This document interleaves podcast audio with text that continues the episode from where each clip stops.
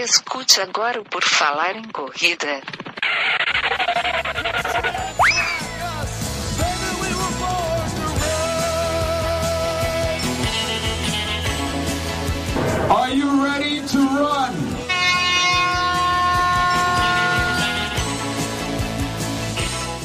Começa agora mais um episódio do podcast do Por Falar em Correr, este podcast já tricentenário que toca nas suas orelhas. Queridos ouvintes, estamos começando então mais um episódio. Meu nome é Enio Augusto, vocês devem saber, eu espero que sim.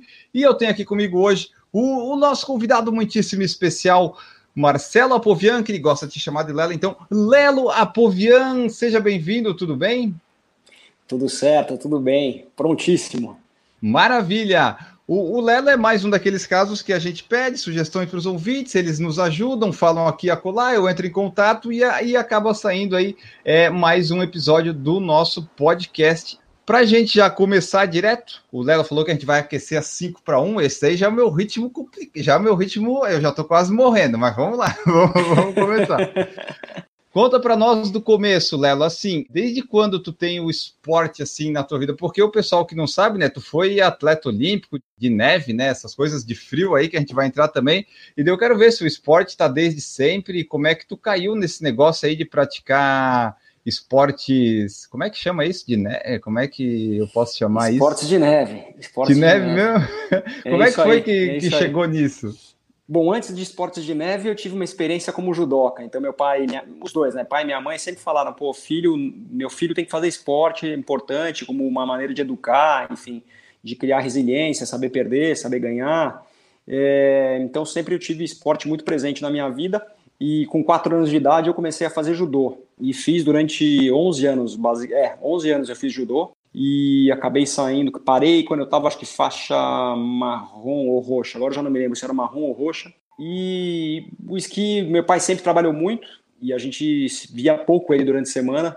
É, no final de semana ele era muito presente, mas férias de janeiro a gente acabou indo como programa de família esquiar e a gente gostou muito. A gente viu que era um negócio legal, assim, é, de fazer em família. E aí a gente começou a fazer uma vez por ano, é, depois começou duas vezes por ano e numa dessas é, de julho, eu estava na Argentina, em Las Lenhas, estava rolando o Campeonato Brasileiro de Esqui.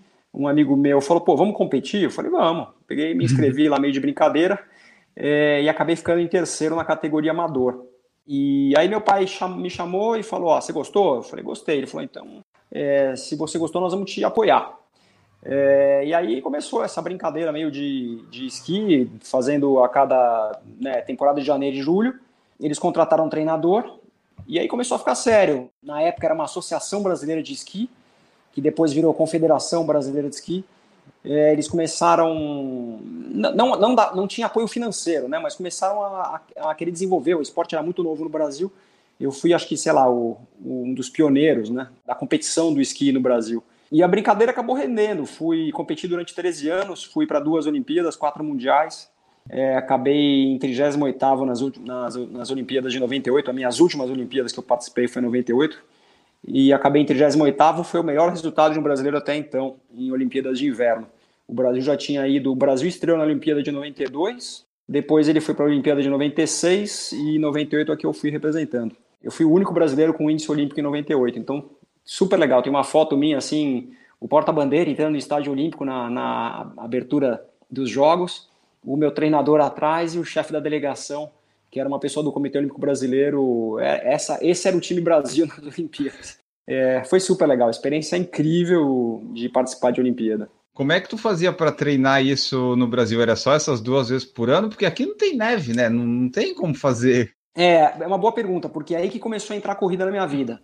Então eu ficava, é, basicamente, eu ia dia 1 de janeiro, 1 ou 2 de janeiro eu ia já para fora, então o esqui é muito forte na Europa, o berço do esqui é na Europa, então eu ficava. É, a grande maioria das temporadas que eu fiz de inverno no, no, no hemisfério norte foi na Europa. Então eu saía aqui logo no começo de janeiro e ficava mais ou menos até março é, esquiando. E aí eu voltava, colégio, faculdade, aquela coisa toda, e depois eu ia em julho, uh, logo no comecinho das férias de julho eu já ia para Argentina ou Chile, e ficava mais ou menos até meados de agosto, voltava e depois eu ia de novo em setembro fazer mais um, mais um sei lá, uns 10 dias ali de setembro na neve. E nesses, nessas janelas eu ia para a escola, faculdade, etc. É que idade tu tinha nessa época, só para eu me situar aqui? Uh, eu tinha 14 anos quando eu comecei. Tá. Quando eu Porque não dava para. Né? Uhum. Porque não dava para viver desse esporte, né? Vamos dizer assim, ou dava? Não, na verdade, não. só para só completar o raciocínio, como é que eu comecei a correr? Eu geralmente as estações de esqui elas são altas, né? A, a montanha fica lá, sei lá, 1.800, 2.000 metros. Então eu comecei a correr para chegar na montanha preparado, condicionado, bem condicionado. Foi aí que eu comecei a correr. É um esporte caro, porque a gente tem que viajar, os equipamentos são caros, roupa é cara. Para você ter uma ideia, eu tinha 10 pares de esqui, porque eu corria em quatro categorias, quatro modalidades do esqui, e para cada modalidade eu tinha dois pares de esqui, um para treino e um para competição. Então eu tinha oito pares de esqui é, para as provas, né, para treinar, e outros dois pares meio que para usar para usar esquiando livre. Então era no mínimo 10 pares de esqui. Cada par pesa 10 quilos, eu, tinha, eu carregava 100 quilos de equipamento. Eu saía do Brasil carregando 100 quilos de, de esqui e mais roupa, bota, etc. Então era uma logística, é uma logística difícil, é um esporte caro. Eu tive, graças a Deus, eu, o meu pai tinha condições de, de me patrocinar, então foi realmente um patrocínio. E, e no final, isso sim, ali já, sei lá, no, a partir de 92, o Comitê Olímpico Brasileiro começou a apoiar mais a, os esportes de inverno. Eu posso te falar que nos últimos dois anos eu conseguia me manter é, sem ter que ter patrocínio. Eu, aí eu comecei a ter patrocínio, então é, lembro que o Unibanco na época, o Unibanco nem existe mais, né, mas o Unibanco me patrocinava e também é, e o Comitê Olímpico Brasileiro, né? A lei a, surgiu uma lei, né? A lei Agnello Piva que ainda existe até hoje. É, essa lei deu muita força para os esportes olímpicos. Então, eu, praticamente os últimos dois anos eu consegui fazer o, o, a minha temporada toda sem ter que pôr dinheiro do bolso. Realmente, o, os esportes no Brasil ainda hoje, né? É uma coisa só o, o atleta no Brasil ele faz isso porque é por, por amor mesmo, porque o retorno financeiro se você não joga bem futebol, é é, o resto é muito difícil, muito difícil. Eu posso te falar assim, vou chutar um número aqui: 90% dos atletas do Brasil pagam para poder chegar em algum lugar. E 90% não chegam. Eu vou te falar assim, é, eu chuto esse número, tá? 90% dos atletas pagam para chegar em algum lugar e esses 90% não chegam. 10% que vão conseguir ganhar algum tipo de dinheiro fazendo qualquer modalidade. É, o esporte, o, o, futebol é um caso à parte, é, mas os outros esportes é uma luta para ser atleta no Brasil. Sim, é, até o futebol às vezes dá para classificar os esportes e o futebol, né? Porque são coisas, não, não tem nem comparação, né? O apoio que tem nos negócios. E quando tem uma modalidade tão específica quanto essa tua, eu acredito que deve ser mais difícil ainda. Tipo, eu sou, ah, vou praticar esporte de neve, eu sou brasileiro. Como é que eu vou fazer isso, né? É difícil. É legal tu ter conseguido apoio ainda, ter conseguido nesses últimos dois anos que tu praticou profissional, né? Porque é, é, é tipo aquele filme da Jamaica lá abaixo de zero, tipo, tu não tem neve, tu não tem como praticar, né? É, é complicado. É, não, na verdade eu fui, quer dizer, eu tentei ser profissional durante 13 anos, né? É, é e, dos, e, desses 13 anos, talvez os últimos dois eu realmente consegui me sustentar sozinho. É, e é bem isso, era, a gente era considerado a Jamaica abaixo de zero, assim porque é, é como o futebol, né? A gente, o Brasil é muito reconhecido no futebol. No caso do esqui, a Suíça, é, a Áustria, Noruega são países muito reconhecidos como né, formadores de atletas de esqui. Comparando com o futebol, é como se, sei lá, o Cazaquistão participasse da Copa do Mundo de Futebol. É mais ou menos isso. Era o Brasil na, na, no esqui, é o Cazaquistão na Copa do Mundo de Futebol. E ali tu falou que foi um dos pioneiros nesse negócio de esqui e tudo mais. Era tranquilo competir porque, tipo, tu não tinha concorrência ou era mais difícil porque não tinha concorrência? Ou tinha concorrência? Como é que era? Não, a gente tinha concorrência, sim. Ainda hoje tem concorrência. E a gente devia ter ali uns, sei lá, uns 30 bons atletas. Do Brasil? É, do Brasil. E mesmo assim, né, você pode falar, pô, mais 30 não é tanto. Mas para você ter o índice olímpico, o índice olímpico não é um índice que a, o Brasil forma, né? Quem impõe o índice olímpico é a, é a Confederação Internacional de Esqui. Só para você conseguir o índice já é uma coisa muito difícil. Então, na verdade, a minha competição não era nem contra os atletas do Brasil, que também estavam batalhando pelo índice. A minha competição era para conseguir é, o índice para ir para a Olimpíada. Esse que era o grande negócio, né? o que não é fácil. E para Mundial também, você também precisa ter índice. Então, a luta era essa, era ganhar dos 30 brasileiros e ainda conseguir participar de Olimpíada. Mas as competições que tinha não era nenhuma no Brasil, né? Imagino eu. Não, o Brasil não tem neve, né? Nem neve, nem é, montanha. É. é, todas as competições têm. É igual a Fórmula 1, né? Igual o circuito do golfe, tênis, tem um, tem um tour global. É, muitas provas na Europa, algumas provas nos Estados Unidos e algumas provas no Japão.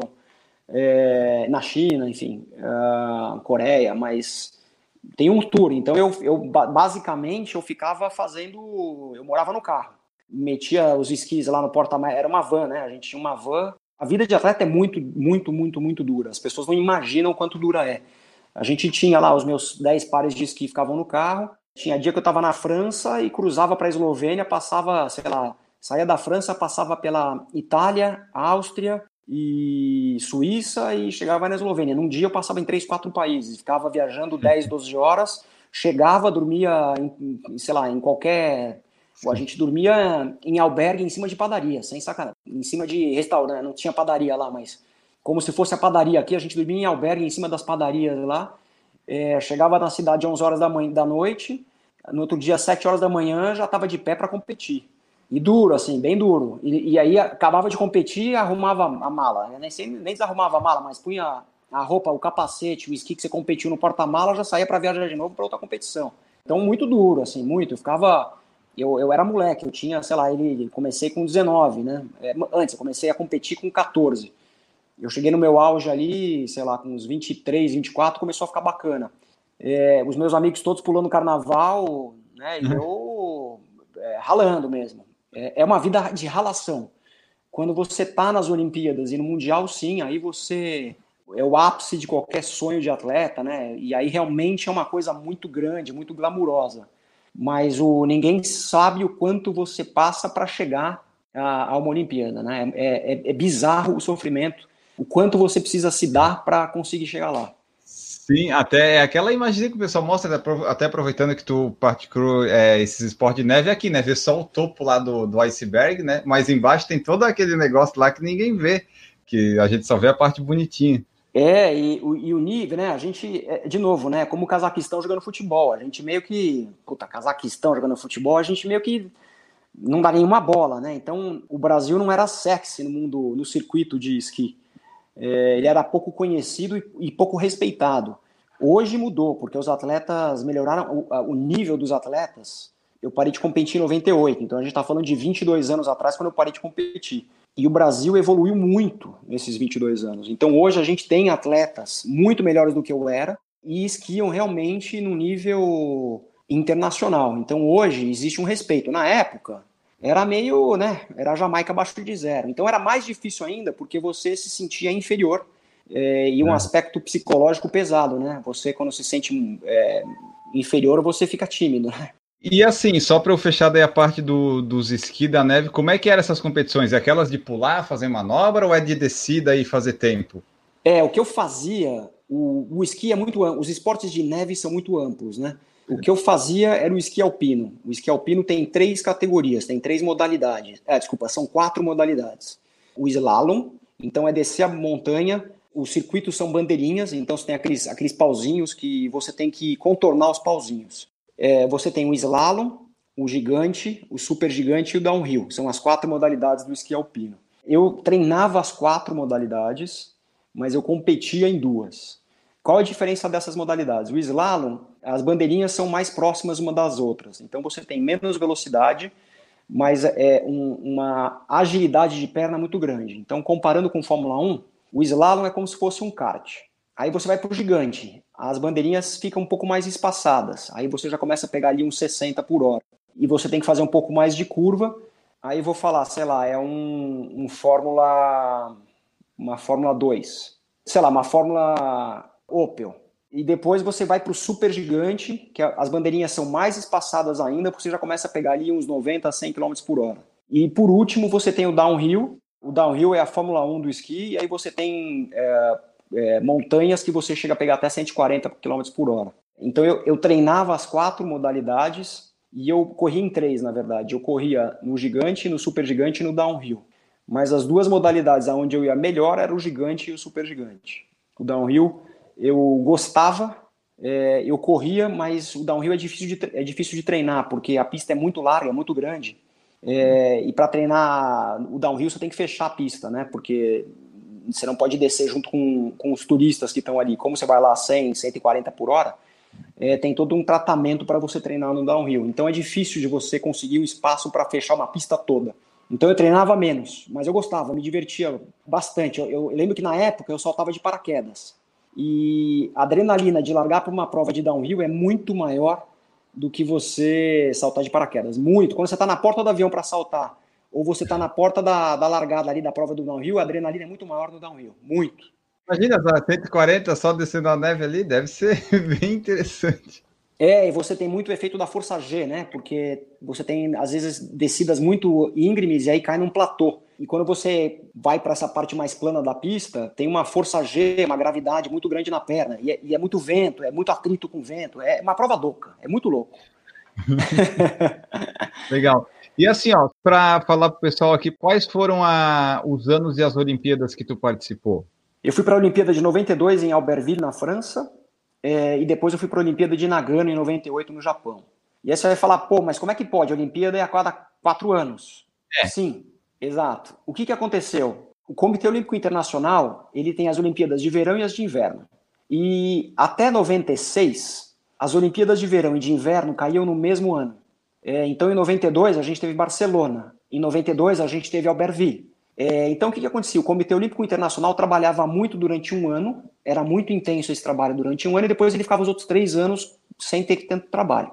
Aí o que, que o Comitê Olímpico Internacional decidiu? Vamos nesse, nessa Olimpíada, então 92 Albertville, 96 foi Lillehammer na Noruega, e aí eles deram uma picotada de dois anos, 98. E aí voltou a ser a cada quatro anos. Por quê? Hoje, por causa dessa picotada entre 96 e Lillehammer e 98 no Nagano, Agora eles têm, o Comitê Olímpico Internacional tem uma Olimpíada a cada dois anos, uma de inverno, uma de verão, uma de inverno, uma de verão. Há dois anos atrás, a gente teve as Olimpíadas de Pyeongchang na Coreia, que foi as Olimpíadas de inverno. Entendeu? Então agora, a cada dois anos tem uma Olimpíada, uma de verão, uma de inverno. Então foi por isso que deu essa picotada aí de dois anos. 92 é, Albertville e 98 em Nagano. E aí 2002 teve as Olimpíadas de Salt Lake City eu não fui como atleta, mas fui como jornalista. Então eu também aí fiquei lá uns 10 dias cobrindo, mas já numa outra cadeira. Muito mais uhum. fácil ser jornalista do que ser atleta. Participar da Olimpíada é legal, uma sensação diferente. Como é que é esse, esse ambiente de, de Olimpíada, esse ambiente olímpico?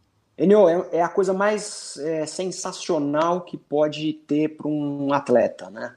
É tão legal que eu não gosto nem de lembrar tanto, porque dá uma nostalgia. É uma coisa que é meio que nem ter filho, assim, você nunca mais, né? Eu tenho um filho, então aproveita quando você tem filho, porque ele vai crescer e você nunca mais vai poder voltar atrás, né?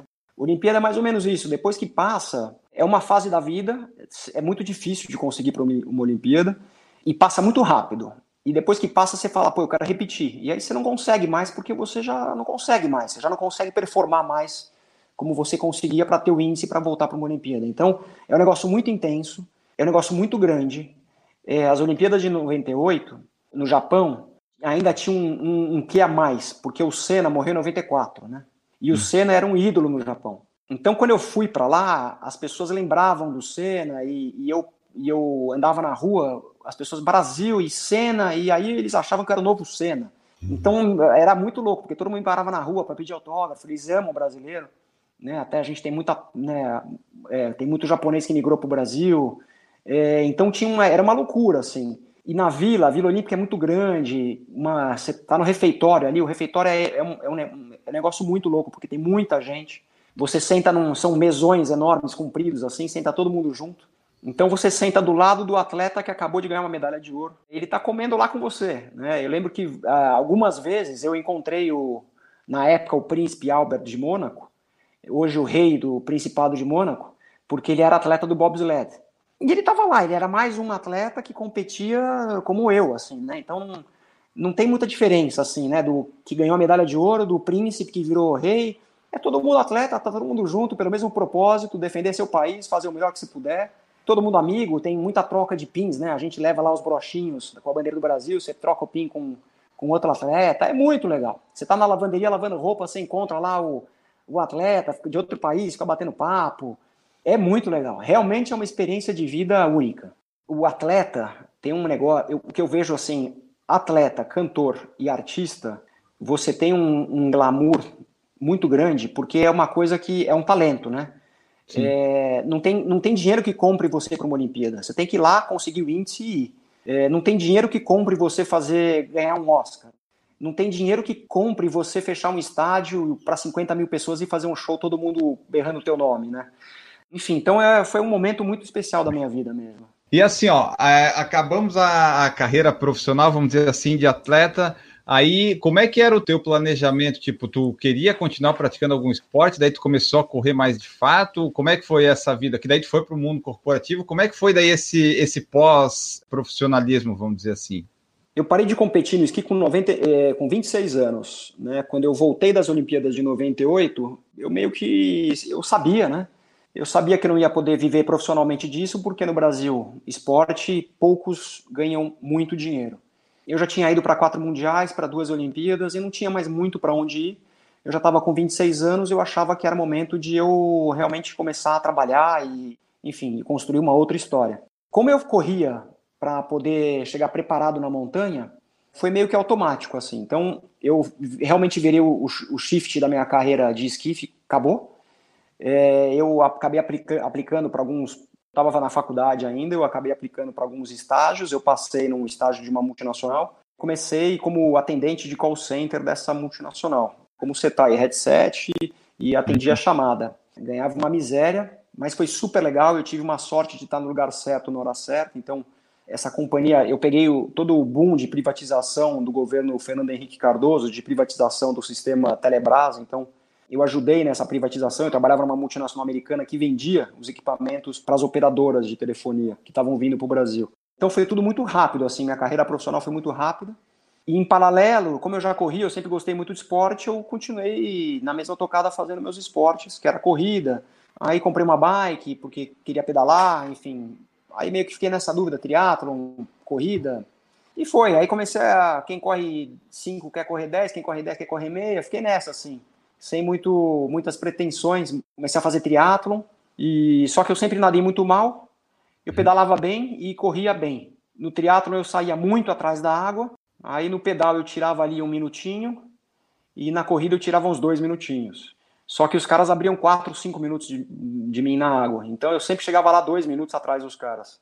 Aí eu falei, pô, eu vou aqui, você sempre bater a testa no muro aqui, porque eu nunca vou ganhar nada disso aqui, porque os caras sempre nadam muito melhor do que eu e eu não conseguia melhorar a natação. Então eu acabei parando de fazer triatlo e comecei a focar só na corrida, que eu, eu gostava, era mais fácil, mais barato, enfim. E aí foi meio que natural a corrida. Bom, bonito e, e barato. É, e no teu caso, pelo que eu percebo, tu, é, tu tem essa. Tu, não sei se é porque tu competiu durante 13 anos, mas parece que tu gosta da competitividade. Tu falou assim: ah, no triatlo não vou ganhar, vou parar com isso aqui, vou pra corrida, corro mais rápido, tem mais chance, é algo assim? para se sentir melhor, não sei, ou é que tu gosta da, de ir mais além? Não, acho que até o motivo, um dos motivos para eu parar de competir no esqui é porque, como você falou, tinham aqui, sei lá, uns 30 atletas, o nível era bom desses 30 atletas. Mas eu já tinha ganhado o Campeonato Brasileiro, eu estava, sei lá, acho que entre os 10 melhores é, sul-americanos, latino-americanos. E quando eu ia para fora, então eu, né, sem falsa humildade aqui, no Brasil, eu era o melhor esquiador do Brasil. Estava entre os melhores América, do, do, do, dos latino-americanos. Quando eu ia para fora, eu era o Zé Mané, eu não era ninguém lá fora perdeu um pouco a graça, assim, né? Você já vai para a Olimpíada, vai para o Mundial e você não ganha nada. Eu não tinha nenhuma chance de ganhar nada competindo contra suíço, contra austríaco, contra os noruegueses, porque realmente tive esse lado de, de querer dar o meu melhor, assim, né? De, de fazer o meu melhor. Eu acho que a diferença de você treinar 110%, 100%, 110% ou treinar 90% é pouco. Então, já que eu vou treinar, prefiro fazer o meu melhor. E no triatlon foi exatamente isso. Eu vi que eu não tinha chance, porque os caras nadavam muito melhor do que eu, e natação é uma coisa muito técnica, e eu não conseguiria melhorar tanto quanto eu gostaria. É, eu falei, quer saber? Não quero tomar pau, não, não, vou, não quero ficar para trás. E eu comecei a ver que na corrida eu poderia ter alguma chance, dentro do meu universo ali, eu poderia ter alguma chance de, de ganhar dos caras. E foi. É, eu sou um cara competitivo mesmo, assim.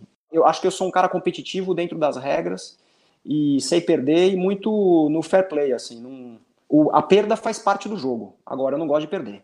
É, antes da gente ir para a tua carreira na corrida, aí uma carreira um tanto quanto rápida, né? Que você falou no começo aqui, antes da gente entrar no ar, vamos começar às 5 e depois vamos para 3 e 30 né?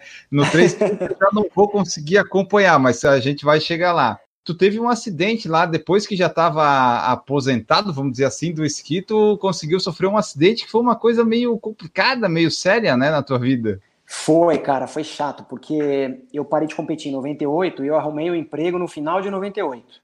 É, o, o emprego, um estágio, né? Depois de um ano de estágio, eu fui, eu tirei férias e, e fui dar uma esquiadinha. É, fiquei uma semana esquiando e nessa semana eu quebrei a perna e, e quebrei muito quebrado. Então, caí num buraco, o primeiro diagnóstico do médico lá, que eu estava na Argentina, estava em Las Lenhas. O primeiro diagnóstico do médico de Las Lenhas foi, ah, talvez tenha algum risco de amputação aqui porque a fratura era muito grande, né? E aí eu falei, não, eu achei que ele estava até brincando, né? Falei, pô, me engessa e me põe no avião que eu vou pro Brasil, que lá eu conheço os médicos, enfim, lá a gente está toda na minha casa, né? E foi isso, eu voltei pro Brasil, fiz uma cirurgia com um médico que eu confiava, esse médico errou, eu só descobri que ele errou depois de dois anos de tratamento, eu não ficava bom, depois de dois anos eu descobri que tinha que recomeçar do zero, refazer tudo, é, eu tinha uma perda óssea muito grande, e aí eu tive que usar aquela gaiola, não sei se você sabe, chamada Ilizarov, uhum. é um fixador.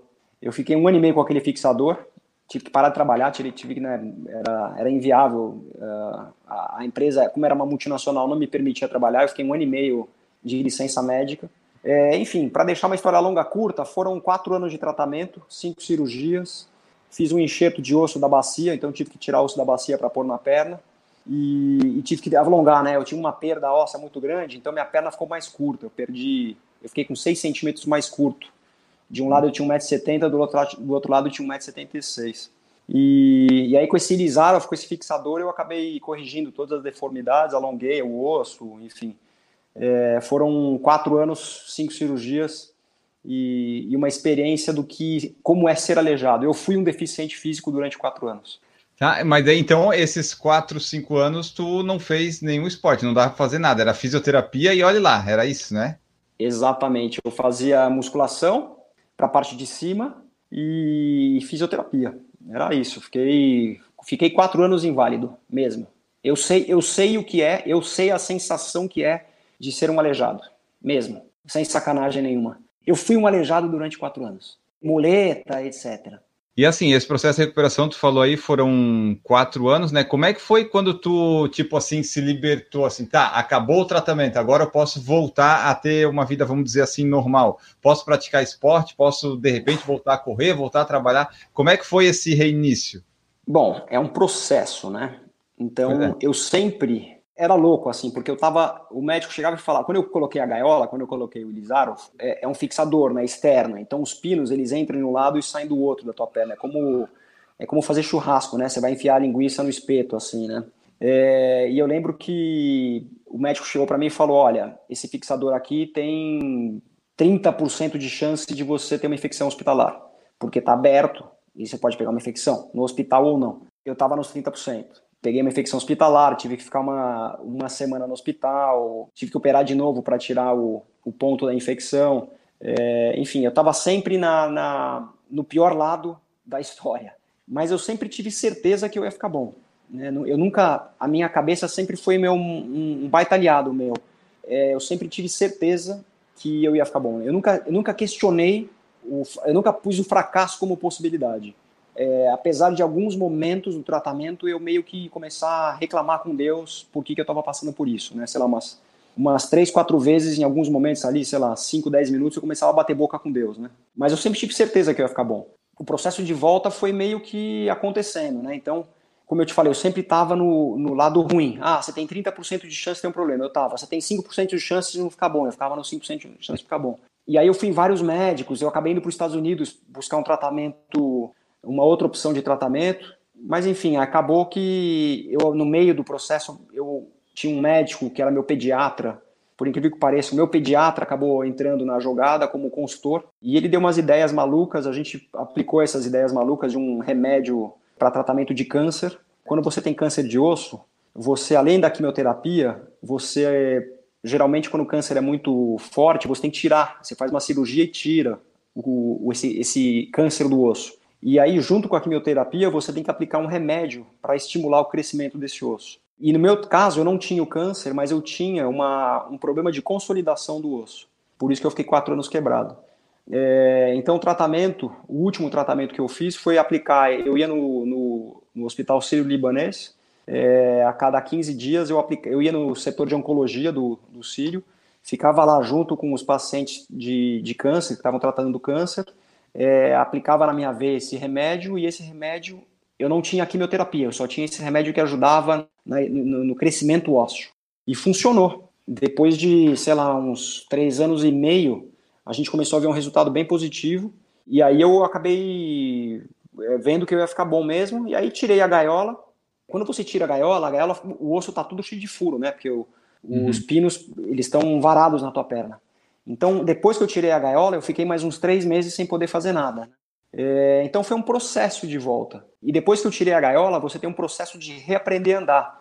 Porque como eu fiquei muitos anos de muleta e com esse, com esse fixador externo, é, eu fiquei totalmente desencaixado do quadril. É, porque você tem que andar com uma perna mais levantada, né? Você não pode apoiar tanto a perna no chão, enfim. Então você fica, você fica totalmente. Você, você, desaprende a andar.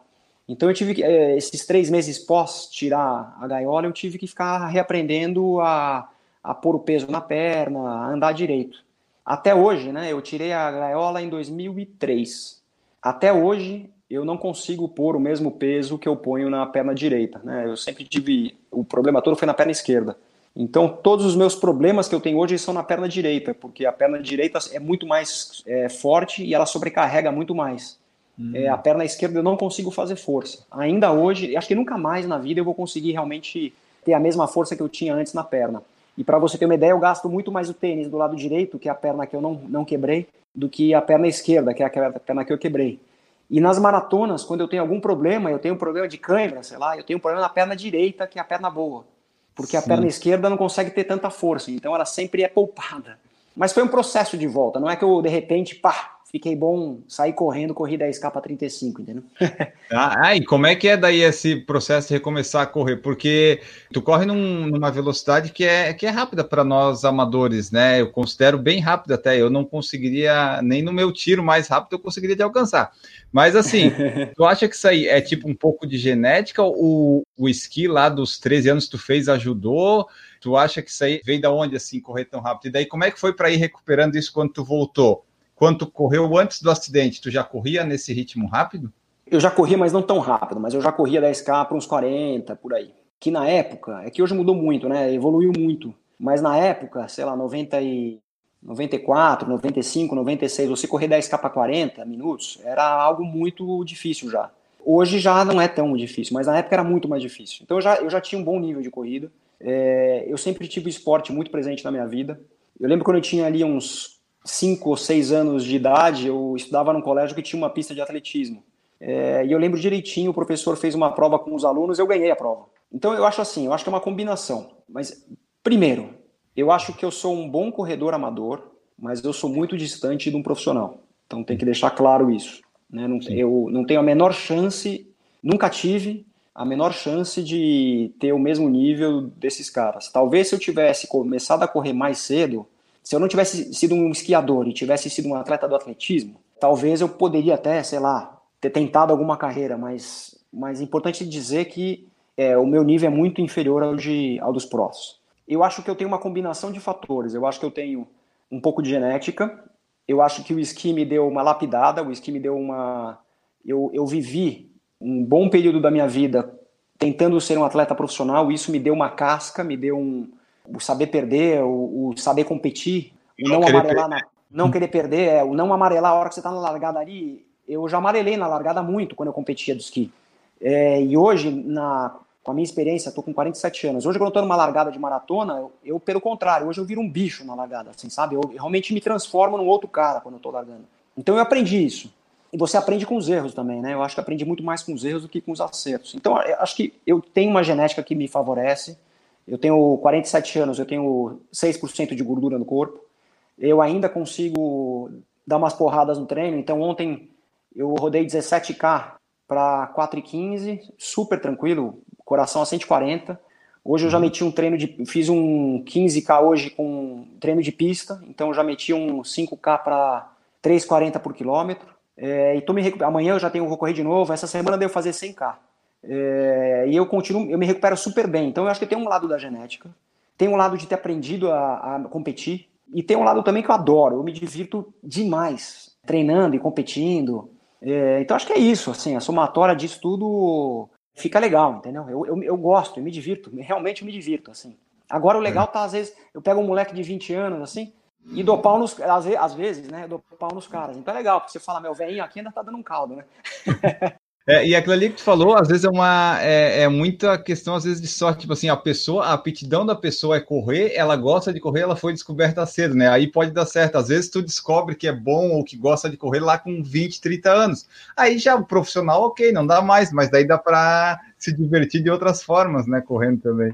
É, eu sempre me pergunto, será que se eu não tivesse esquiado e se eu tentasse, se eu tivesse tentado uma carreira de atleta no, no atletismo, será que eu tivesse, não sei, provavelmente não, mas eu sempre eu fiquei com essa dúvida assim, porque o atleta, ele tem uma, uma cabeça um pouco diferente. Eu num período, acho que de 2010 a 2014, eu consegui entrar, eu treinava com os profissionais do Clube Pinheiros aqui de São Paulo. O Clube Pinheiros é o maior clube é, esportivo da América Latina, né? E os, os, melhores atletas de maratona hoje do Brasil treinam no Clube Pinheiros. E na época, lá em 2000, entre 2010 e 2014, quando eu treinei com eles, eles já eram os melhores atletas de maratona do Brasil. E eu treinava junto com eles. É, e eu aprendi isso quando eu estava treinando com eles, que o atletismo, quando você está numa pista fazendo um tiro, esses caras são muito duros. Né? Então, quando você está ali numa, no, no, final do tiro, os últimos 100 metros, você está ombro a ombro com o cara, né, para ver quem vai chegar mais rápido no tiro, é meio que é todo mundo amigo, mas ali tá todo mundo meio que rosnando um pro outro. Você quer ganhar do cara, então você tá dando ombrada nele, ele tá dando ombrada em você para ver quem vai chegar primeiro, cruzar a linha de chegada primeiro, né? É meio que a lei da sobrevivência, porque quem ganha é o cara que vai ganhar o prêmio, né? É, é, é a grana, é o reconhecimento, é vai estar tá na mídia. Então tem uma, uma, uma, uma força mental que é muito importante. E eu acho que eu desenvolvi essa força mental ao longo dos anos.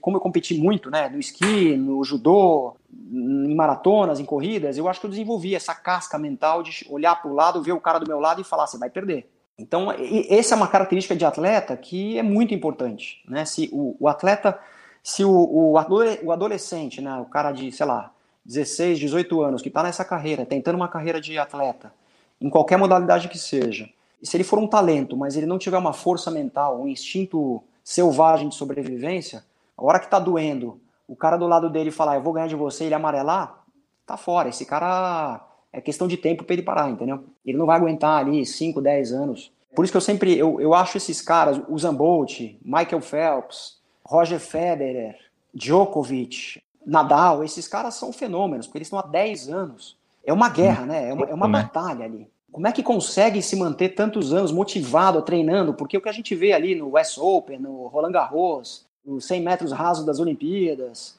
Isso é o máximo. O, o, é que as pessoas não veem o quanto esses caras ralam dia após dia, hora após hora, calor, frio, chuva, quanto esses caras treinam para chegar nesse ápice e ganhar o, o, ganhar o torneio, né? É muito duro. Esses caras, como é que eles conseguem se manter motivados durante tantos anos? É impressionante isso. É, tipo, até tem aquele documentário, acho que é do Bolt, né? Mostra ali o tanto que ele sofre tal, vomita, faz coisa. Ele treina tipo 5, 6, 7 horas por dia para daí correr 100 metros em 9 segundos, né? É pesado. É muito duro. É muito duro. É muito esforço. Não tem aquela cervejinha do final de semana, sabe? Não tem, né? Quando você trabalha, você trabalha lá, sei lá, de, das nove. Hoje eu trabalho pra caramba. Eu chego no escritório, sei lá, nove horas, saio nove, das nove às nove. Mas no final de semana, você pode fazer um churrasco, uma cervejinha. Esses caras não têm. O final de semana é o dia da prova. É o dia que ele tem que competir. Ele treina durante a semana e compete no final de semana. Então é muito difícil. Tem a, a gente sabe mais ou menos todas as partes boas, assim, positivas de ter essa competitividade, de não querer perder e tal, mas tem algum a, aspecto negativo que tu vê nisso, às vezes, da pessoa querer sempre ganhar e tal, tal? Pode ter alguma parte ruim nisso? Eu acho que o ego é o maior, é o maior mal para um atleta e para um empresário o, o ego destrói as pessoas, né? Eu acho que o, o, instinto de querer ganhar ele é sempre é legal, mas sempre com ética, com respeito, com humildade, com simplicidade. O fato de ganhar é porque teve muito esforço e muito treino. E a gente tem que tomar cuidado para não tornar isso uma arrogância e você achar que você é um ser superior aos outros, né? Eu acho que a competição sempre limpa, a competição sempre honesta eu acho ela saudável. Eu não vejo nenhum, nenhuma contraindicação você querer ganhar sempre. Só que é muito raro você ganhar sempre. Mesmo esses caras que estão sempre no topo, falando de tênis de novo, Djokovic, Federer, Nadal, esses caras perdem, né? A perda faz parte do aprendizado. E assim, ó, agora só pegando ali naquele retorno, você corria lá para 40 minutos, teve a recuperação toda, aí vamos falar de fato assim, tá, quando é que tu voltou assim a correr? Começou o quê? Treinando, corrida de caminhada, já voltava num ritmo legal, teve que reaprender a correr, talvez, provavelmente, né? Como é que daí é. foi aumentando as distâncias até chegar na maratona, enfim? Só recapitulando, eu quebrei a perna no dia 10 de setembro, às 11h15 da manhã de, de 1999. E eu fiquei, eu tirei a gaiola eu não me lembro que dia, mas eu tirei a gaiola em junho de 2003. Então foram três anos e dez meses de tratamento é, intensivo. Depois eu tive mais uns três meses após tirar a gaiola para esperar a recuperação, para os furos do osso consolidarem. Então eu fiquei basicamente quatro anos nesse tratamento. Eu não me lembro exatamente, mas eu tirei a gaiola em junho. Em agosto eu fui esquiar, porque para mim era importante eu voltar para aquele ambiente que eu quebrei a perna para realmente falar, acabou. Eu fui com a minha irmã, o marido dela, a minha mulher na época, e a gente ficou uma semana esquiando. É, e louco, porque você não sabe como você vai estar, tá, né? Se, se você vai estar tá com medo, se você vai estar tá inseguro. Foram quatro anos, enfim, foi, foi muito traumático. É, e foi super legal, porque eu estava subindo a cadeirinha e pensando, né? Como é que vai ser, como é que vai ser. E eles, os três, esperaram lá em cima da montanha para ver como é que eu ia esquiar e eu dei duas, três curvas, encaixou tudo, parece que eu tinha esquiado no dia, um dia antes. Não mudou nada, assim, foi super bom. É, então eu, eu fiquei essa semana esquiando. E eu lembro que eu falei, bom, agora para eu realmente saber se eu tô bom mesmo, eu preciso fazer um meio Ironman. Tinha um meio, um meio Ironman. Eu não sei nem por que o meio Ironman, na verdade. Porque poderia ser o Ironman, né? Mas eu nunca tinha feito Ironman. E aí tinha um Ironman, que era o, Ironman, o meio Ironman de Pirassununga, que é acho que era começo de dezembro, final de novembro, começo de dezembro. Então, de agosto a final de novembro, começo de dezembro, que eu não me lembro exatamente, eu treinei pedal, natação e corrida para poder fazer o meio Ironman. E era aí sim eu ia dar o meu, o meu carimbo do meu passaporte de curei. Aí foi super legal, foi isso. Eu fiz o meio Ironman e carimbei meu passaporte para cura. e aí foi, foi natural, né? Porque depois que você faz o meio Ironman, você pode fazer qualquer coisa, né? Então, enfim, aí, foi, aí acabou. E até então tu nunca tinha feito maratona, né? Tu começou depois. É, isso tudo, a gente está falando meio Ironman, eu fiz em novembro ou dezembro de 2003. Né? Então, voltando, eu tirei a gaiola em junho, eu fiquei uns dois, três meses mais ou menos é, sem poder fazer nada, consolidando o osso. Em agosto eu fui esquiar, e em uhum. novembro, dezembro eu fui fazer o meio Ironman. Aí, por uma coincidência, eu tive a trabalho, eu tive que ir para. Eu tinha um congresso na Bulgária em setembro. E por uma coincidência, esse congresso era uma semana antes da Maratona de Berlim. É, e foi a primeira vez que tinha uma turma de brasileiros da onde eu treinava, que era o Marcos Paulo, indo para a maratona. Foi a primeira vez que um grupo de brasileiros foi para a maratona de Berlim, isso em 2004. Aí eu falei, pô, eu já vou estar tá lá na Bulgária, trabalhando. O congresso acaba no sábado, a maratona é no domingo. Eu vou pegar um voo da Bulgária, faço uma escala em Berlim, corro a maratona e volto para o Brasil. É, e foi exatamente isso que eu fiz. Deixei meu, eu tirei um, uma cópia do meu passaporte, dei para o meu treinador, ele tirou o kit para mim. Eu cheguei da Bulgária em Berlim na, no sábado à noite, peguei o kit com ele, cheguei lá tipo 10 da noite, fui pro quarto, dormi, acordei e corri a prova. Treinei pouquíssimo, eu vou, não, tô mentindo. Eu treinei bastante porque eu treinava triatlon.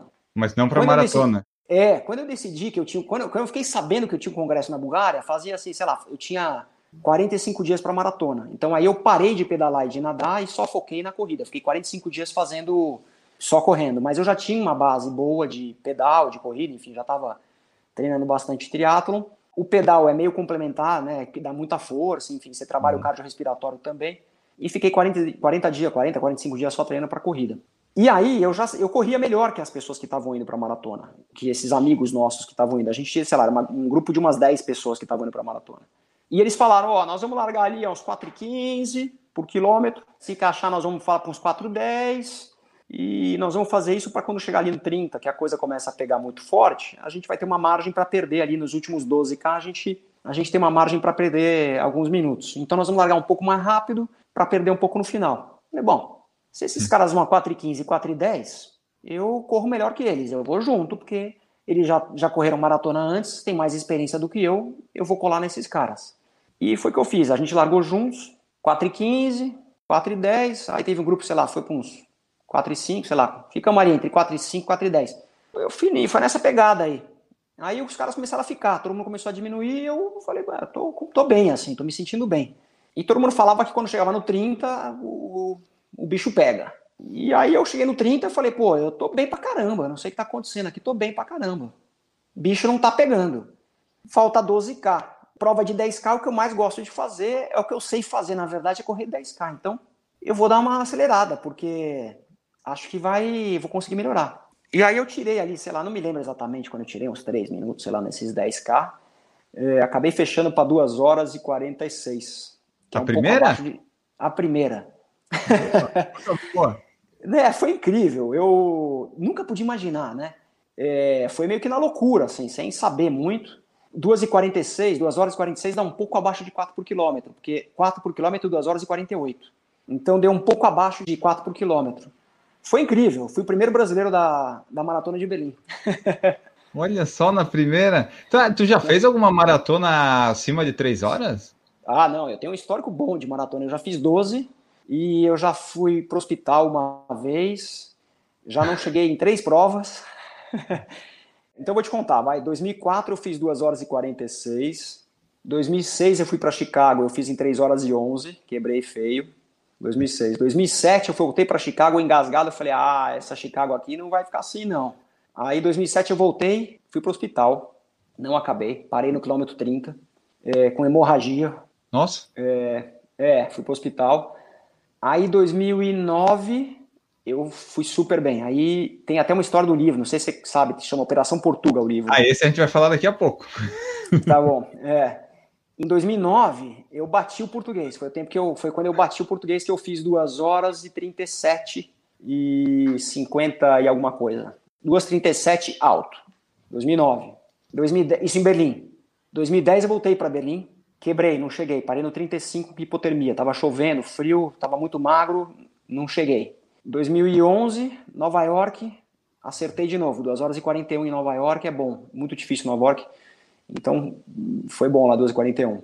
Aí 2012 eu acertei de novo. Aí eu fiz 2 e 36, que é o meu melhor tempo. 2 36 e 29. 2012. Berlim?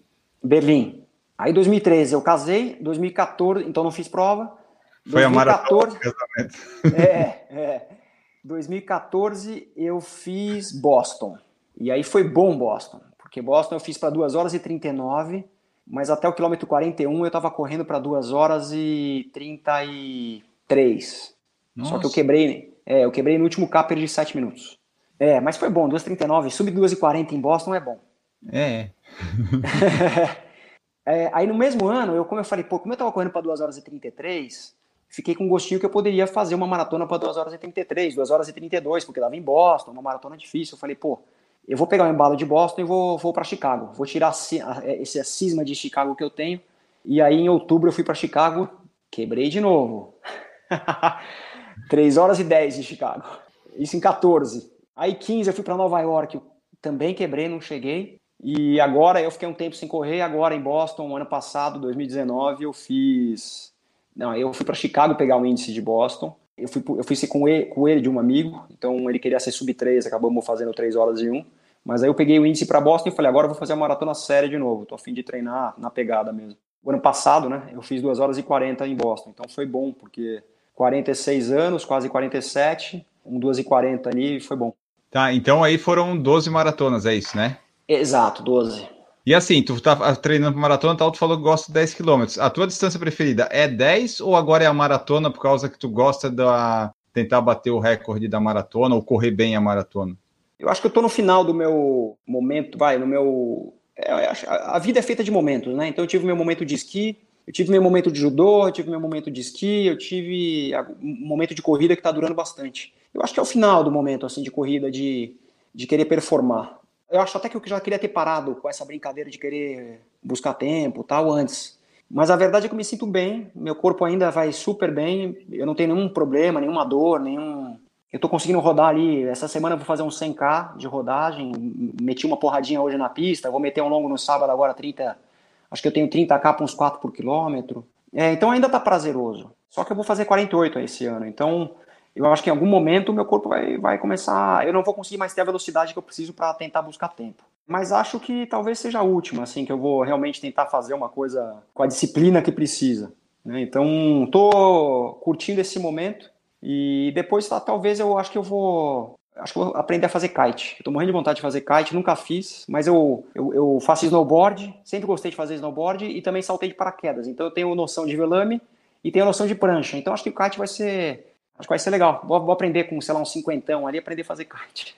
Ah, tem bastante opções de esporte, né? Tem Muito. Um... Eu tinha que viver uns 200 anos, cara, porque tem muito esporte legal para fazer, né? Respondendo a tua pergunta objetivamente, a prova que eu mais gosto de fazer, eu tenho, foco, eu tenho feito menos prova. Antes eu adorava fazer 10K, eu continuo, eu fiz um 10K agora em dezembro para 35, 40. Foi bom, porque estava muito quente, muito úmido.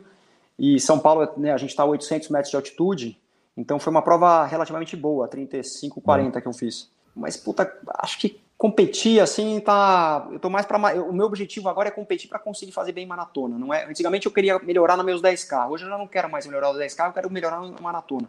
Então, acho que cada vez competir menos na corrida, mas eu pretendo, sei lá, cada 3, 4 anos fazer uma maratona pro resto da vida, sei lá. Eu gostaria de chegar aos 70, 80 anos correndo uma maratona a cada 3 anos. Seria legal. Mas Sim. também quero, quero, quero meter um, quero aprender, quero realmente fazer, aprender a fazer kite.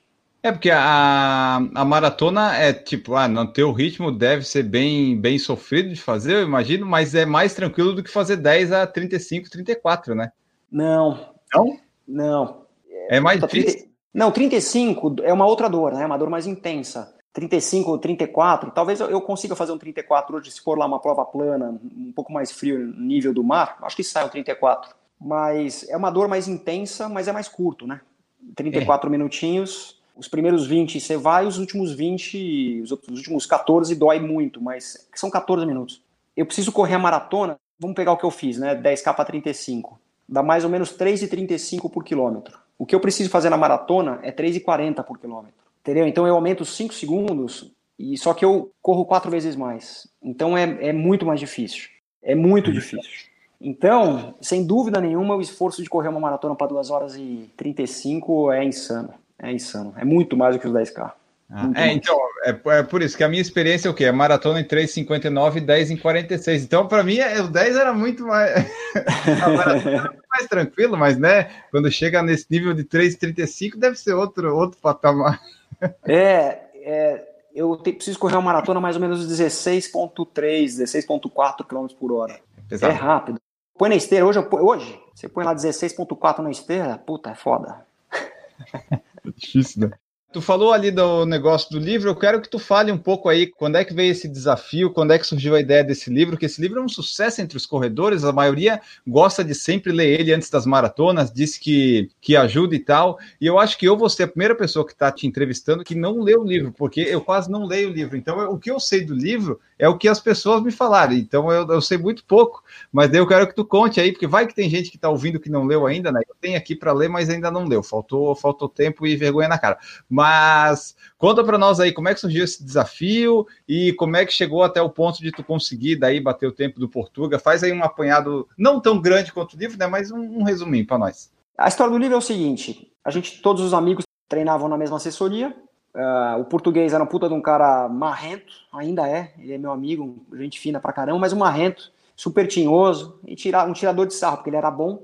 É, ele tirava sarro do, dos amigos que ele ganhava de todo mundo. Aí o treinador lá, o Marcos Paulo, um dia chamou e falou: oh, não aguento mais esse português aqui me azucrinando, que ele é foda, que ele é bom, que ele é bom. Vou chamar os meus melhores alunos para a gente desbancar ele. O Mas ele tinha um Paulo, tempo bom na maratona? Ele tinha 2 horas e 43. Que é a capa do livro que tem o tempo dele lá, é isso, né? Isso, exato. Aí o Marcos Paulo chamou os melhores alunos deles, eu, Tomás e o Guto, e falou: ó, a gente tem aí uma, acho que era mais ou menos um ano. A gente tem um ano para desbancar esse português. E foi um ano louco. Foi um ano que a gente treinou muito. E aí fomos para o desafio, eu e o Guto em Berlim e o Tomás em Chicago. Bom, a história eu bati o português, isso é que menos, menos importa na história é quem bateu o português. Eu acabei batendo o português. Mas daí o livro se desenrola em cima disso, tem outros personagens. um amigo nosso que também era corredor, um bom corredor que acabou falecendo, e a gente faz, a gente não, o Guto faz uma homenagem para ele, enfim. Então, é, o livro fala bastante do ambiente de corrida, mas é um livro muito além de corrida. É um livro que fala de camaradagem, de resiliência, foco, determinação, saber perder, saber ganhar. Então, um jornalista que era um trabalhava na Abril na época, um puta jornalista bom pacas que Já- corria. Já entrevistei ele duas vezes aqui. O Serginho? Aham. É, o Serginho é genial. E ele começou a ver que. Ele começou a falar com o Marcos Paulo e viu que tinham várias histórias que se cruzavam dos amigos que treinavam no Marcos Paulo Reis. É, e ele começou a falar com esses caras, né? Ele veio aqui na minha casa tomar um café, ele foi falar com os outros personagens e tal. Ele viu que aquilo lá tinha uma baita história, que era um romance.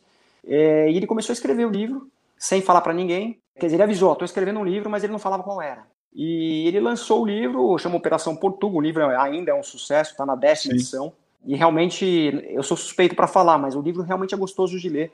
E é o que você falou, os corredores, a grande maioria dos corredores leram e, e é um livro que dá para ler várias vezes, porque ele te dá um gás mesmo antes da prova, ele, ele te dá um... Você fica com vontade de correr a prova. O livro é muito emocionante. O, O Sérgio livro- acertou, né? a história é boa aqui, mas ele acertou também no, no, no livro, né? No texto. O mérito é todo do Serginho, porque ele, a história estava solta, perdida no ar, no espaço. Ele conectou todas as histórias, ele que fez a conexão de todos os personagens, ele que escreveu o livro.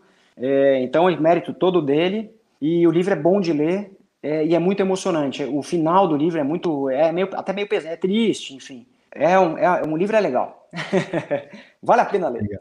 É, eu, eu tenho que ler, eu tenho que ler. Eu espero que quando eu publicar esse episódio eu já tenha lido. Pelo menos no episódio saiu que eu não li, mas daí eu já li. Eu Tenho ele aqui, mas falta, falta ler, falta ler. Você vai ler muito rápido. O livro é gostoso de ler, é fácil de ler. Tá bem escrito, muito bem escrito. Foi o que eu perguntei pro pessoal. Pessoal, dá para ler em um dia isso? Porque eu ia te entrevistar hoje, né? Não, você consegue. Se pegar para ler e tal, você consegue. Daí, Tá ok, eu não peguei, mas eu- já vi então aqui com vários depoimentos que em dois dias eu Consegue. É. Eu consigo. Daí esse livro aí, ele te, te fez, não sei, ter algum, não, não digo reconhecimento, mas o pessoal começou a te conhecer mais no mundo da corrida, depois do, do livro, tipo, oh, o Lelo, tal, aquele da Operação Portuga. Começou a acontecer isso? Muito. É, o livro foi lançado em 2010. Então, na época, não tinha Instagram, não tinha tanto Twitter, era mais o Facebook. É, então, as redes sociais ainda eram bem limitadas, vamos falar assim. Mas ecoou bastante. Até hoje, o livro ecoa muito, assim, muito. As pessoas. E como o fato de eu ter batido o português, acho que, enfim, talvez tenha marcado mais. O personagem que mais marcou foi. Acho que possa ter sido eu, não tenho certeza. Eu- a, a minha não é a melhor história. A melhor história é a do Guto. Mas talvez o meu personagem tenha o que mais é, fique na memória porque eu acabei batendo português. Ecoa demais. E livro, diferente de. Eu, eu, eu, eu- eu acabei sendo, depois né, dessa história toda, eu acabei sendo capa de revista, eu fui capa da Runners, eu fui capa da O2. é, enfim, acabou rolando, né? Eu acho que o que eu fiz foi as pessoas acreditarem que um amador, se fizer tudo direitinho, treinar, é, emagrecer, é, é possível. né? É possível se superar. Eu acho que o livro deu é, esse senso de superação para um amador. E eu acho que isso, eu- como eu, eu acabei batendo ele, eu acho que esse senso se tornou realidade através de mim. né? O Tomás também bateu o português, mas ele foi um pouco pior do que eu. Ele ficou, acho que um minuto e meio, dois minutos atrás de mim. É, então, acho que a gente criou esse senso de que é possível. Se a gente fizer tudo direito, a gente pode melhorar. E isso alimentou muito os amadores. Os amadores foram alimentados por essa história de falar, pô, se eu, melhor, se eu treinar mais, se eu fizer um pouco melhor, eu consigo melhorar minha marca, eu consigo ser um sub 3, eu consigo ser um sub 4. Então isso ecoou muito, foi, é muito legal, assim, até hoje eu e aí hoje com as mídias sociais, aí, enfim, a ASICS acabou me chamando, eu acabei virando garoto propaganda da ASICS, é, eu, eu tive contrato com a ASICS, contrato mesmo, contrato assinado, ganhando, ganhando dinheiro, roupas, etc., uns bons dois anos, e eu fiquei com a ASICS, eles me dando o equipamento, sei lá, bem uns oito anos. Depois eu fiquei, sei lá, uns três, quatro anos sem contrato e depois a Nike me procurou e eu fui, eu fui embaixador da Nike durante dois anos. Agora, recente. Até o ano passado eu era embaixador da Nike no Brasil. Eu fiz o lançamento do Vaporfly 4% no Brasil. Foi super legal. Em 2017, o Kipchoge fez aquele primeiro projeto Breaking 2 do Kipchoge. E Uhum. logo a Nike trouxe o tênis para o Brasil e eu fui um dos embaixadores que trouxe o tênis para o Brasil. Também contrato assinado, dinheiro, equipamento, foi super legal. E, e as mídias sociais, aí como eu tinha contrato com essas marcas, né, eu tinha que começar, eu era obrigado a postar, é, Uhum. eu correndo, eu fazendo prova, etc. Então isso foi ecoando mesmo, assim, muito legal, muito legal. Nunca pude imaginar, né? De novo, eu acho que eu sou um bom atleta amador, mas muito longe, anos luz de distância de qualquer profissional de maratona no Brasil, é, mesmo feminina, né? As, as, mulheres correm mais do que eu. É, mas muito legal, porque eu acho que eu sou, eu acho que eu acabei, eu e outros, né, acabamos sendo um elo.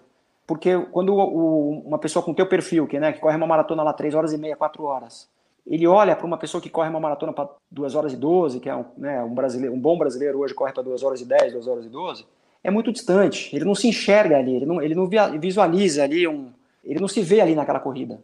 Mas quando ele vê lá um cara correndo para 2 horas e 36, ele fala, porra, um dia, quem sabe, se eu conseguir, né? É, é, é, é mais próximo da realidade. Eu trabalho, né? Tenho filho, tenho família, enfim. Então é, é mais uma vida real mesmo.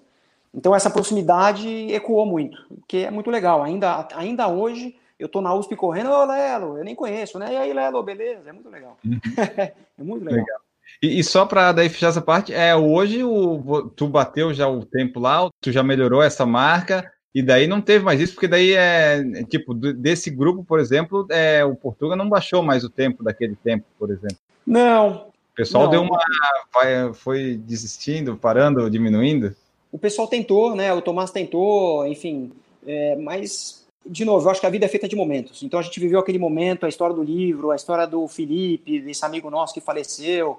É, foi aquele momento, nunca mais vai ter aquilo. Pode até ter que surgir outras histórias legais de corrida, mas aquela é uma história única, nunca mais vai ter. E hoje em dia, tu falou lá que tá treinando, os treinos estão em dia, estão focando na maratona. Tu tá treinando com assessoria ou hoje em dia tu treina sozinho? Não, eu tô, eu tô treinando com o Marcos Paulo, Marcos Paulo Reis, assessoria. Eu tô com ele desde 97. É um cara que eu respeito muito, ele conhece muito. Eu já treinei com outras pessoas também. Eu tô com ele, enfim, é uma pessoa que eu confio, que eu gosto, é meu amigo pessoal é um cara que me respeita, me, a gente troca muita informação de metodologias de treino. Eu, puta, com toda humildade, eu, conhe, eu conheço hoje. Eu, eu conheço o meu corpo, que eu tô com 47 anos, e eu conheço, eu já treinei muito, eu já treinei com muita gente, eu já treinei com um profissional. Então eu sou um cara experiente. Eu uso essa minha experiência e ele, ele me respeita. A gente troca muita informação do que treinar, como fazer. Então é uma boa, uma boa dupla. A gente forma uma boa, boa dupla. É, é, é, legal treinar com o Marcos Paulo, né? Cara, eu conheci o Marcos Paulo em 97, quando ele ainda era treinador da equipe de triatlo no Brasil. Ele, ele era funcionário ah, do, da, da Confederação de, de Triatlo. Ele era muito mais duro. Hoje ele faz tipo de duro. Hoje o, o, papel do Marcos Paulo é. Ele tem mais de mil alunos, né? Então, o papel do Marcos Paulo é muito mais qualidade de vida hoje do que performance, apesar dele ser uma, uma assessoria de performance. Mas na é. época, lá, 97, 98, era faca na caveira, não tinha mimimi. Era pau em, pau e foda-se o resto. Tipo assim, ah, tu, tu, quebrou a perna, não, vamos lá correr, tu tem essa perna quebrada. Falo, eu falo para ele até hoje, o Marcos Paulo foi o cara que eu mais vi trabalhar na minha vida. Meu pai trabalhou muito, eu vi meu pai trabalhar muito, mas o Marcos Paulo foi o cara que mais trabalhou na vida. Ele, eu, eu ia na USP pedalar às 5 horas da manhã, ele tava lá, eu ia no Ibirapuera 8 horas da noite correr, ele tava lá, sábado, domingo, não tinha. O cara, uhum. ele não dorme, ainda hoje ele não dorme. O cara era uma máquina, uma máquina, uma máquina. Ele, ele via com a moto e a gente treinando bicicleta, ele vinha do lado, vai, vai, vai, vai. Era porrada o tempo inteiro, era bronca, o cara era um puta mal-humorado.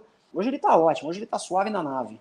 Tu falou do negócio percentual de gordura, eu anotei aqui para perguntar qual é que é teu peso e tua altura hoje, com 48 anos quase. Quer dizer, 47, né? Que tu faz em dezembro, não é 48, né? Também Exato. não vamos colocar lá na frente. É. Eu tenho 1,76m, eu agora acabei de me pesar, tô pesando 69, é, eu voltei das férias, meu, eu, eu, eu, te, eu, tenho o mesmo peso desde os 16 anos de idade, então eu vario. O meu peso máximo é 72. Eu vario entre 69 e 72. Quando eu vou para maratona, eu preciso estar tá com 67, 68, 67.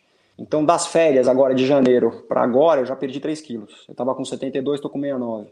E para manter esse peso, tu faz algum tipo de alimentação, dieta específica ou é só os treinos que mantêm o peso assim? Ó, eu sou um cara bem normal, então vamos lá. Quando eu não estou treinando para maratona, eu tento manter minha rotina de treino ali, corro quatro vezes por semana, mais ou menos. Faço um boxzinho, adoro fazer boxe. Rotina normal, como pizza, hambúrguer, puta, como tudo, milkshake, adoro sorvete, tudo certo. Eu não sou um cara Mas não que tudo me... uma vez só, né?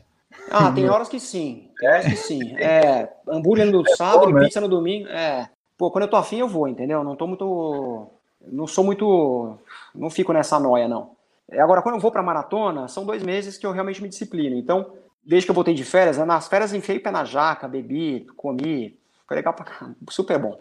Basicamente, a minha dieta é: eu ponho um carboidrato e uma proteína. Então, café da manhã eu tomo um suco de laranja e como uma fruta. E tomo iogurte com iogurte de proteína, só. Cortei pão, cortei bastante carne, cortei doce, refrigerante, não, não, gosto de refrigerante. Cortei qualquer tipo de comida gordurosa, pizza, hambúrguer, zero. Fritura, zero. Doce, zero. Diminui a quantidade de carne coloquei mais salada, mais fruta e comendo várias vezes ao dia. Então, basicamente, meu café da manhã é um suco de laranja, um iogurte de proteína e uma maçã. O lanche da manhã é um iogurte com uma banana. Aí eu vou almoço bem, arroz, feijão, peixe, salada, legumes, etc. Lanche da tarde, uma maçã com iogurte de proteína. Depois talvez eu faça um outro lanche que é mais um iogurte com outra fruta. Jantar, arroz, feijão, peixe, frango, alguma coisa assim e cama. E no dia seguinte eu acordo, se eu vou fazer. Um, ontem eu fiz um treino de 17K. Então eu acordo como um pão branco com um pouco de geleia e requeijão para ficar forte e tomo um suco de laranja antes, isso antes, bastante açúcar.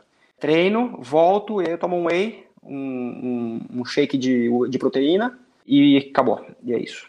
Isso aí é por conta ou tu tem nutricionista que te disse isso para fazer? E tu aprendeu? Não, não, eu já fui muito nutricionista, em vários tipos. Já fui muitas vezes nutricionista, já aprendi a comer. Também estou fazendo a minha cabeça, assim. Sou um cara que aprendi. Então, perdi 3 quilos em duas semanas. Mas eu, ganhei, eu já estou muito mais forte. Então, eu, eu, juntei um pouco do que aprendi, assim.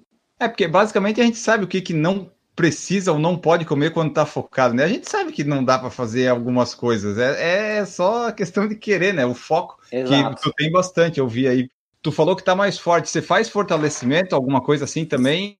Eu faço pouco fortalecimento, o que é um erro, tá? Eu odeio fazer musculação, então quando eu tô para maratona, cinco meses antes da maratona, eu volto para academia e faço musculação uma vez por semana. Mas é uma coisa nada prazerosa para mim. O meu objetivo é fazer duas, mas hoje eu tô fazendo uma só.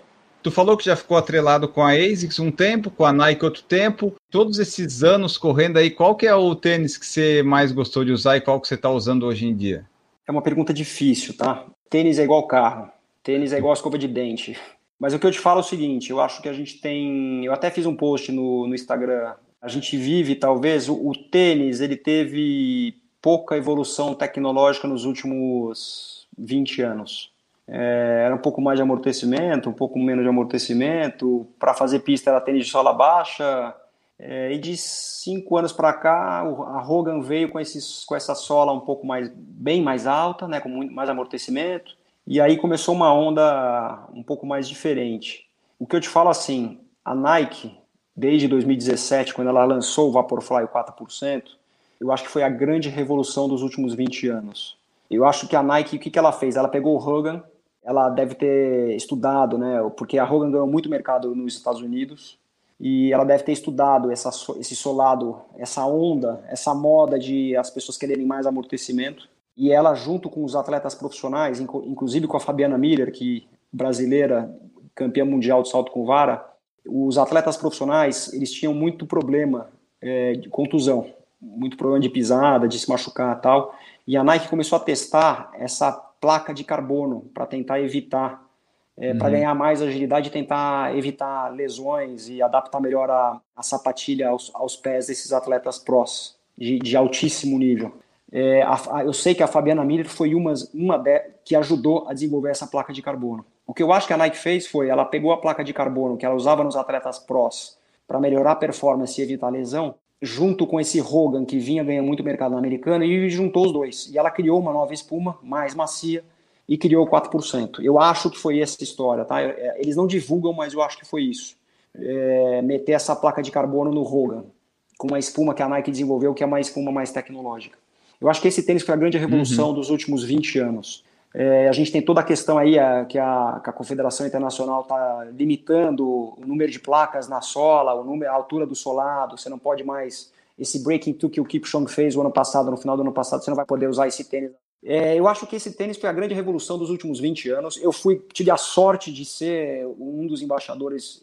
É bom mesmo? Ele é muito bom. Muito. muito. Ele é bizarro de bom. E agora todas as outras marcas estão vindo com essa. Eu acho que elas demoraram para acordar e as outras marcas grandes demoraram para acordar e vir com uma tecnologia parecida, então agora está todo mundo vindo com essa tecnologia. Mas elas não estão então, conseguindo, né? Parece. Elas tentam, mas parece que não, não chega naquela. Parece fórmula da Coca-Cola, sabe? É, tenta chegar, mas tipo, ninguém chega no que a Nike conseguiu ainda, né? É, a Adidas está vindo, a New Balance está vindo. Então, o que eu te falo hoje, o que eu acho de tênis, tênis bom é o tênis que fica bom no teu pé. O que fica bom para mim pode não ficar bom para você. E isso eu sempre falei a minha vida inteira, mesmo sendo garoto propaganda de uma ou outra marca, eu sempre falei: tênis bom é o que fica bom no teu pé, é, independente se a marca XY. O que eu acho hoje, acho que a gente vive o melhor momento de produtos running. Se você me falar o que eu acho hoje, eu acho que a Nike hoje está na frente. Eu acho que a New Balance vem atrás com produtos muito bons, e a New Balance é, sempre foi uma empresa de running que no Brasil trabalhava mal o running o Steve Jobs, que faz, foi o maior garoto propaganda da New Balance, ele ajudou muito, mas ele atrapalhou porque virou um, o New Balance é, hoje é um produto mais visto como fashion do que running, mas a New Balance sempre foi uma empresa de running, a essência da New Balance é running, e ela tem produtos muito bons, ela está vindo com esses produtos novos, com placa, etc. Ela vai trazer isso para o Brasil. A Adidas diz que está trazendo produtos bons também com a placa. Eu achei que a Adidas demorou demais para reagir, porque é a segunda maior marca esportiva do mundo. É é, achei que ela dormiu no ponto. Ela tinha que ter lançado um tênis à altura do 4% muito antes. Acho que a ASICS parou totalmente no tempo. Infelizmente, a, a ASICS, para mim, na minha opinião, durante 20 anos, ela, durante 30 anos, ela teve os melhores tênis de corrida do mundo de longe. É, mas ela também demorou para acordar. Muito. Pior que no Brasil eles tiveram uma troca de presidente, algumas trocas de presidentes mal sucedidas, e os presidentes que foram entrando destruíram a marca é, e os produtos não tão bons. É, Mizuno nem se fala, acabou. O produto Mizuno não existe mais. E aí você tem as é, Salcones da vida, Rogan, mas que são marcas nicho, né? É difícil brigar com Nike, Adidas, New Balance, são empresas muito grandes, ASICS, etc. Então a gente falaria assim, respondendo a tua pergunta que estou bem, bem prolixo, tênis bom é o tênis bom que está no teu pé. Tu falou da Ace, a Ace, eu tive uns tênis da Ace muito bom, DS Racer, o Hyper Speed, aí agora eu comprei o Tartesil, que é, é, bem seco, mas ok, só que tipo, acabou os tênis, eu gostava da Ace, desses tênis de competição, mas foi rareando, aí ficou assim, ah, eu quero o DS Racer, não, só tem o DS Trainer, não, o DS Trainer eu não quero, eu queria o outro, mas o outro não tem mais. Todos esses tênis que você falou, eu amava esses tênis, amava, mas é isso, veio, eu, eu, eu, eu nem sei mais quais são os produtos que eles têm lá fora, porque no Brasil não está chegando. Eles, a, é. a, a, estratégia da essa mudança de cadeira do presidente, e eu acho que foi uma solicitação da ASICS Estados Unidos, porque o Brasil reporta, a ASICS Brasil reporta a ASICS Estados Unidos, e antigamente a ASICS Brasil reportava para o Japão, mas eles mudaram e o Brasil passou a reportar para os Estados Unidos. A ordem que veio dos Estados Unidos é o seguinte: cresce faturamento. E para você crescer faturamento, você tem que sair do nicho corrida. Corrida é um nicho. Para você crescer faturamento, você tem que trazer produto mais barato para você vender para a população que não tem condições de comprar um tênis a 500, 600 reais. Então eles deixaram de trazer esses tênis de nicho que a gente compra para correr, para pegar uma outra gama de, da população e aí ferrou, entendeu? Porque hum. os caras desconstruíram toda a estratégia de marca. É, então eles realmente eles saíram de mais ou menos a ASICS faturava mais ou menos 300 milhões do Brasil, eles jogaram para 500 milhões. É, então eles cresceram muito a operação de faturamento, mas eles estragaram margem e estragaram produto. O Carlos Gueiros perguntou aqui, ele, ele pediu para mim falar o seguinte aqui contigo, ó. Essa fase de, de jornalista, se o programa Biboca fosse hoje na internet, seria diferente? O que, que é isso? Essa parte eu não sei. Pô, eu não conheço. Esse é das antigas. Eu tinha, depois que eu trabalhei na, na multinacional americana, eu fiquei lá cinco anos como funcionário da, da empresa. Eu, eu, acabei crescendo muito rápido. Logo como eu comecei a carreira nessa multinacional como estagiário. E tive muita sorte do, né? Eu expliquei, né? O sistema Telebrás sendo privatizado e a gente vendendo um monte de equipamento aqui no Brasil, etc. Foi muito legal. E eu acabei pedindo as contas e montei uma empresa. É, a gente estava meio que no auge da internet ainda. Eu montei uma produtora que provia conteúdo para internet e para televisão. É, e um dos produtos era um programa de televisão que chamava Biboca. E era um programa meio que de balada. A gente saía na noite identificando lugares, bares, restaurantes. É, um... Não, não, não. Era um, era, um, era um programa de. Era, uma, era um biboca porque ele descobria as bibocas de São Paulo. A gente saía restaurantes que poucas pessoas iam, que eram super bons. Então, tem um restaurante em São Paulo chamado Galinhada do Dema, fica do lado do ginásio da Portuguesa, ninguém conhece, mas ele tem uma galinhada lá que é incrível. E ele, ele na época, né, ele servia num, num, num, num panelão assim enorme e era, era um bandejão com uma galinhada que era incrível. Você tem aqui o frangó na freguesia do Ó, que é uma coxinha incrível. Então a gente ia lá à noite, pedia coxinha, tomava chopp e entrevistava o dono do bar, entrevistava, era super legal, era a gente, o, o biboca era descobrir lugares pitorescos, legais de São Paulo que as pessoas não frequentavam tanto. Seria totalmente diferente. Hoje eu faria um programa esportivo, obviamente. Hoje em dia tu corre, tu tá treinando para maratona e tal, mas também tá no, no mundo corporativo, né? Tá aí como executivo. Como é que tu faz para conciliar tudo isso? Que tu falou que tem família, tem filho, tem esposa, tem trabalho, tem treino. Como é que a gente consegue conciliar? Ainda consegue achar aqui, ó, uma hora e trinta falando comigo, mas como é que acha tempo para conciliar tudo isso? É, daqui a pouco eu vou ter que desligar que eu não jantei, ainda tô morrendo de fome e preciso acordar cedo para correr amanhã. Cara, acho que é tudo uma questão de agenda, né? Eu já faço isso há muitos anos, então eu tenho uma agenda já bem programada eu gosto de correr de manhã, então eu acordo por volta de 6, 6 e meia, eu saio para correr aí mais ou menos entre 6 e meia e 7, geralmente eu treino uma hora, então eu corro aí entre, vamos falar, eu acabo de correr 8 horas da manhã, estou em casa, tomo café, tomo banho, vou para o escritório, chego no escritório geralmente 9 e 15, é, eu vou trabalhar de patinete, eu tenho uma ciclovia que liga a porta da minha casa à porta do meu escritório, então de carro eu demoro 40 minutos, uma hora, de patinete eu demoro 15. É, então eu azeitei a minha vida para isso. Eu moro do lado do clube onde eu treino, então eu saio de casa correndo, não preciso pegar carro. Eu moro a 600 metros do clube. Então eu saio de casa correndo, 600 metros até o clube, faço o treino lá, volto, tomo um banho, café, 15 minutos estou de patinete no escritório.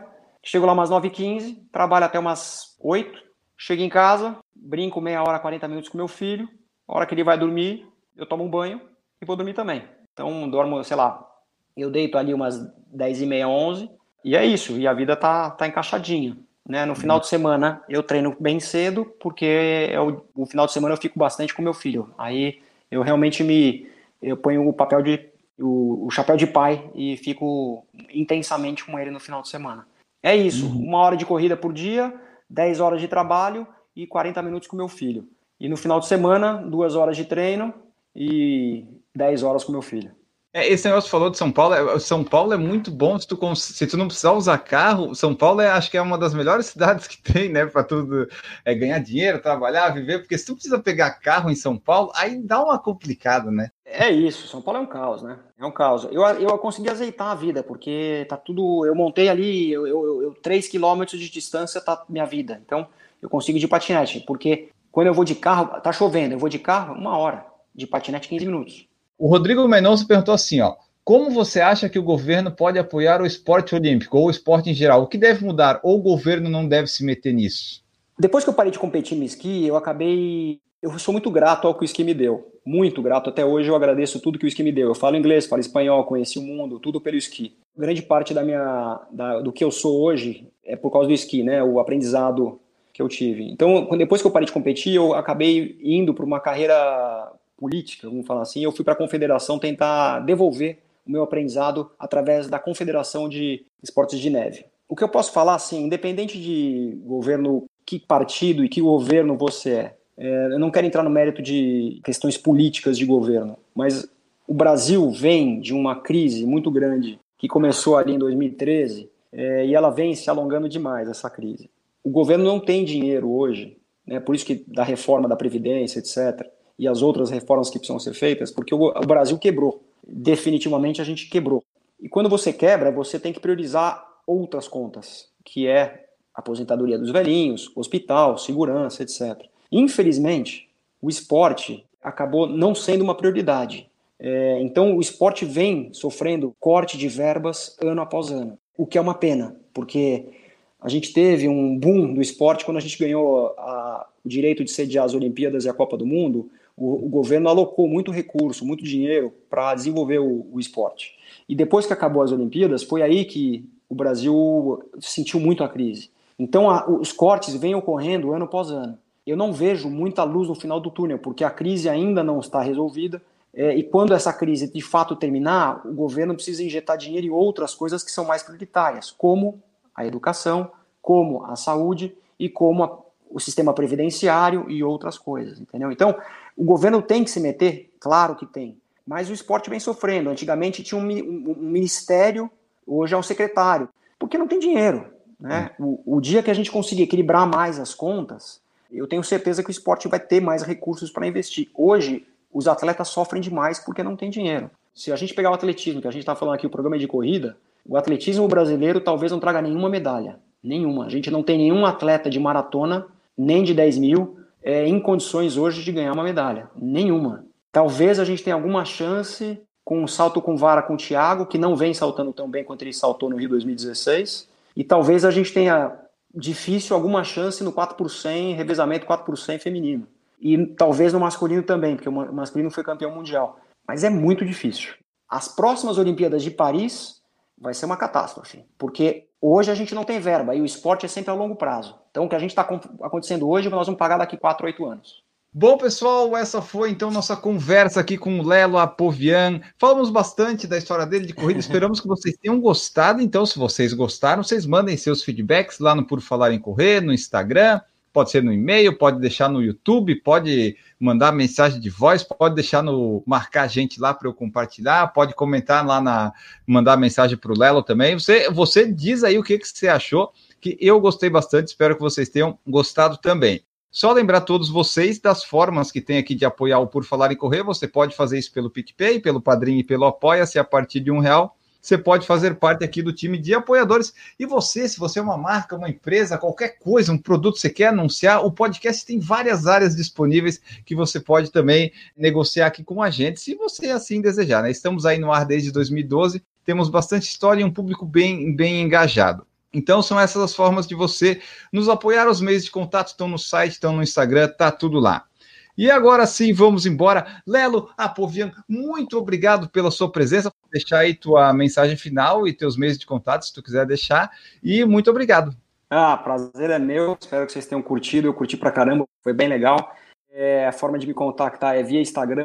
Tamo junto, vamos correr, gente. Vamos embora. E agora, despedindo aqui, terminando de vez, né? Aquela frase que eu sempre pego no Instagram alheio, é o seguinte: o homem que sofre antes de ser necessário sofre mais que o necessário. Ficamos por aqui. Um grande abraço para todos vocês. Voltamos no próximo episódio e tchau. Errou! Tu tá me ouvindo bem, né, Lelo? É isso Todo aí. Tá bom. Então vamos Todo lá. mundo com tênis, tênis e meia, short já? Então pronto? Vamos ver se o pessoal, depois que eu vi aqui, vai, vai ficar com vontade de sair para correr.